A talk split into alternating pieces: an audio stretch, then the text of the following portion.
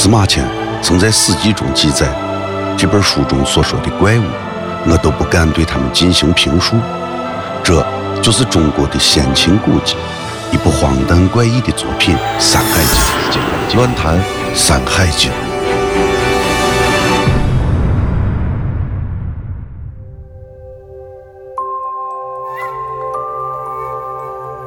山海经》的大荒西经中有一篇是关于三面人的故事。有一座山名叫大荒山，这里的人头上的前、左、右三面各长着一张脸，有三张面孔和一只胳膊。这种三张面孔的人会永远不死。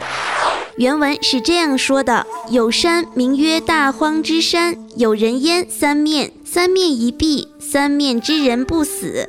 那么，在古代真的有三面人的存在吗？其实，所谓三面，就是头上戴着三张面孔的面具。所谓不死，可能与三张面孔的象征意义有关。例如，其一象征前身，其二象征今世，其三象征来世。古期人最根本的特质是在于他对不死的执着。在早期思想中，除了那些天生就具备不死生命特质的长生人之外，几乎在每个不死之乡都存在某种跟不死相关的外在因素，才会给现实生活中的人一种获得长生的希望，进而发展出以追求不死为终极目标的宗教信仰。